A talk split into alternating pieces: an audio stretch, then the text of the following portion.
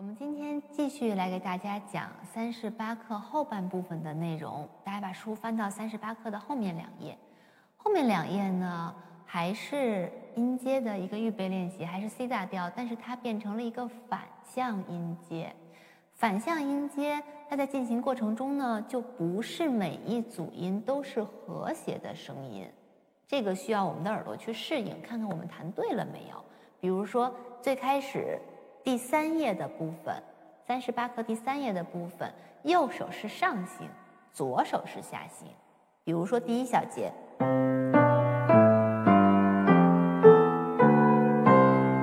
不是每一个音都是和谐的声音，那我们需要用耳朵来分辨我们弹的这个音对了没有，有没有碰到别的音。那么，其实从指法上来讲，C 大调的呃反向音阶的指法。是很好弹的，因为两个手是同时拐指，一二三，一二三四五，每一个小节都是这样做的，所以拐指是同时进行的。呃，这个弹奏没有问题了之后，还有一个第三页的难点，嗯，是关于跨度，在小节之间，比如说右手，这是一个几度啊？是一个七度。所以右手是，如果我们正好手打开，打到最大是八度的话，它稍微收回来一点点就是七度。弹它，小心不要把它弹错。但是左手这个地方就不是七度了，这个我的手应该够不到了，男孩子大大手应该能够到。这个是九度，所以两个手的跨度是不一样的。那么在这页弹奏的时候。小节之间是特别容易弹错的，两个手不一样，它跨度都很大。一般来讲，在曲子进行中，某一个手的跨度很大，我们可能会去看一下那个手，让它弹准。但这个曲子两个手同时都是一个大跨度，但它又不一样，所以这个很难掌握。在小节之间怎么把跨度的音弹准？好，因为前面给大家弹过单手的音阶了，我们这这一讲就不再给大家弹单手的了。我弹一下合手，我先弹慢一点，大家看一下。二级、三级音，就是大跨的时候，可能主要需要照顾左手。左手一般来讲，尤其是女孩子弹，我估计九度的音是要稍微断开一下的，断开一下就特别容易一下弹错了。然后右手是能跨的，但是它又不是一个。我们的手其实会对八度比较习惯，因为平时大家弹奏的时候弹八度会多一点，所以如果弹一个八度的时候，可能它自然打开就是那个跨度，但七度要收回来一点点，然后这个手要打开一点点，是个比较难的部分。我们弹一下完整的示范，听一下，也是第三页是两个八度的反向音阶，但是它都是一个从中间往两边走的反向音阶，还是六十的速度。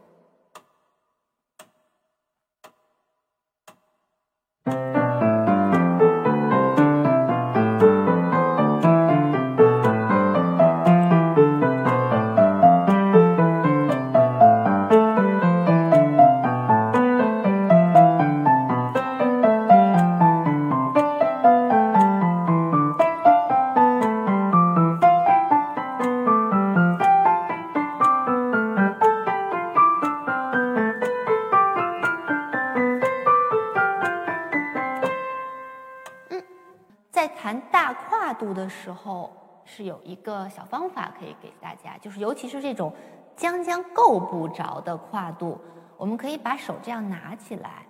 我是建议把中间三个手指稍微勾一勾，然后把一五指尽可能的伸开，好像是在去抓一个很大的球。你假设你这有一个大的篮球，你要去把它抓起来。这个时候，这个一五指的伸张开，然后它又是用力的，但是一个抓。一个抓很大球的那个感觉的力，而不是不是这样的力，能明白我的意思吗？就是一定是让手伸开的时候，然后一指五指往往里面用力，然后那么你就这块有一个弧度，那你从这个音再到这个音，它是这样去弹奏的，一定不要趴在琴键上去挪，这样是一个呃，一个是会出不好听的声音，而且它会中间这个地方会塌下去。掌关节的塌陷是弹琴的时候一定要避免的一个问题，所以把手架起来，从上面过，练一下，这是一个好用的并且正确的方法。然后咱们再来看第四页，第四页仍然是一个反向的音阶，然后它是从两边往中间走，所以最高音的右手的哆是在上加二线的哆，并且高八度，所以从这里开始。第四页的右手是下行的音阶，还是一级到一级，七级到七级，六级到六级。左手也是一个上行的音阶，也是也是一级到一级，七级到七级。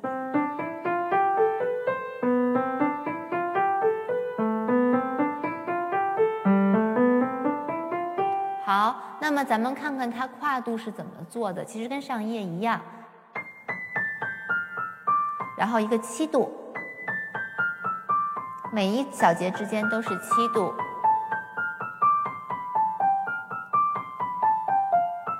然后左手这边是九度，是一个比较大的跨越。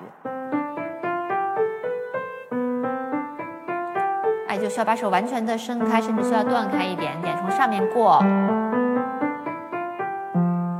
就是小指是立着去够那个音，一定不要从琴键上搓过去啊，这是个特别不好的弹奏。反向音阶指法还是跟前面一样，就是两个手是同时拐指，看到吗？五四三二一，三二一，一起从上面过，然后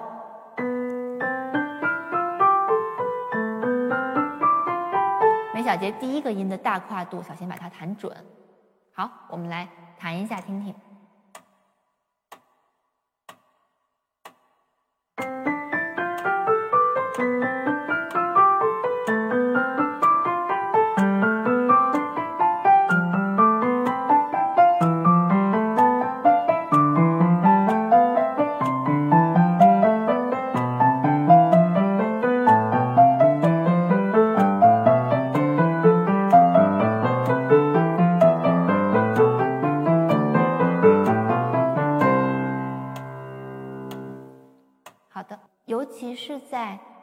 三十八课后面这两页的时候，因为它的大跨度很频繁，所以我觉得完全在弹奏的时候是没有去看谱子的时间的，所以会建议大家把这些音记住，按规律看着手去弹，看着键盘去弹，这样能弹得准。总体来讲，其实在弹哈农的时候，我一般都会建议学生不要看谱子，托谱弹琴。把音和指法都记住，因为哈农它是一个非常有规律的练习，嗯，音是非常容易记住的。那我们就把全部注意力都放在手上，才能把手训练得很好，调节做得很好，这样对练习很有帮助。尤其是像这课的时候，如果大家还在看着谱子弹，手上一定是会碰错音的。那么现在我们已经把这个三十八课分成四个部分，给大家完整的讲了一遍。那么现在我。把三十八课完整的给大家弹一下，用一个稳定的速度。